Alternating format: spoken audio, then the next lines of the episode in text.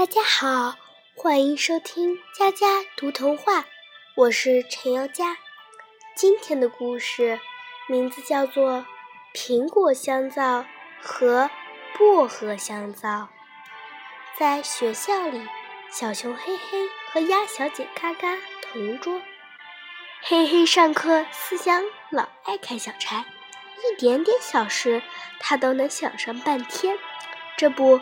今天他们俩刚坐下，小熊嘿嘿就皱皱鼻子说：“多好闻的香味，这是苹果味道，我一闻就知道。”小鸭嘎嘎说：“是的，你的鼻子真灵，我早上刚用了苹果香皂。”上课铃已经响了半天了，可是小熊嘿嘿还是静不下心来，还说。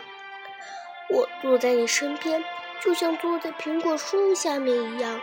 要是你是个大苹果就好了，我非咬你一口不可。不管小鸭怎么说，小熊嘿嘿总是想着苹果。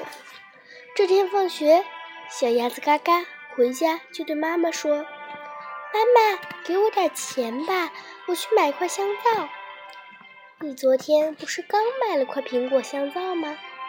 妈妈惊奇地说：“这块你留着用吧，我想换一块。”小鸭嘎嘎说：“第二天上学，小鸭嘎嘎刚一坐下，小熊嘿嘿就说：‘我怎么闻到一股薄荷汁味？我好像含了一块薄荷糖一样，头脑清醒。’果然，今天小熊嘿嘿思想一点儿没开小差。”他头脑清醒的上了一堂又一堂课。我的故事讲完了，欢迎下次收听。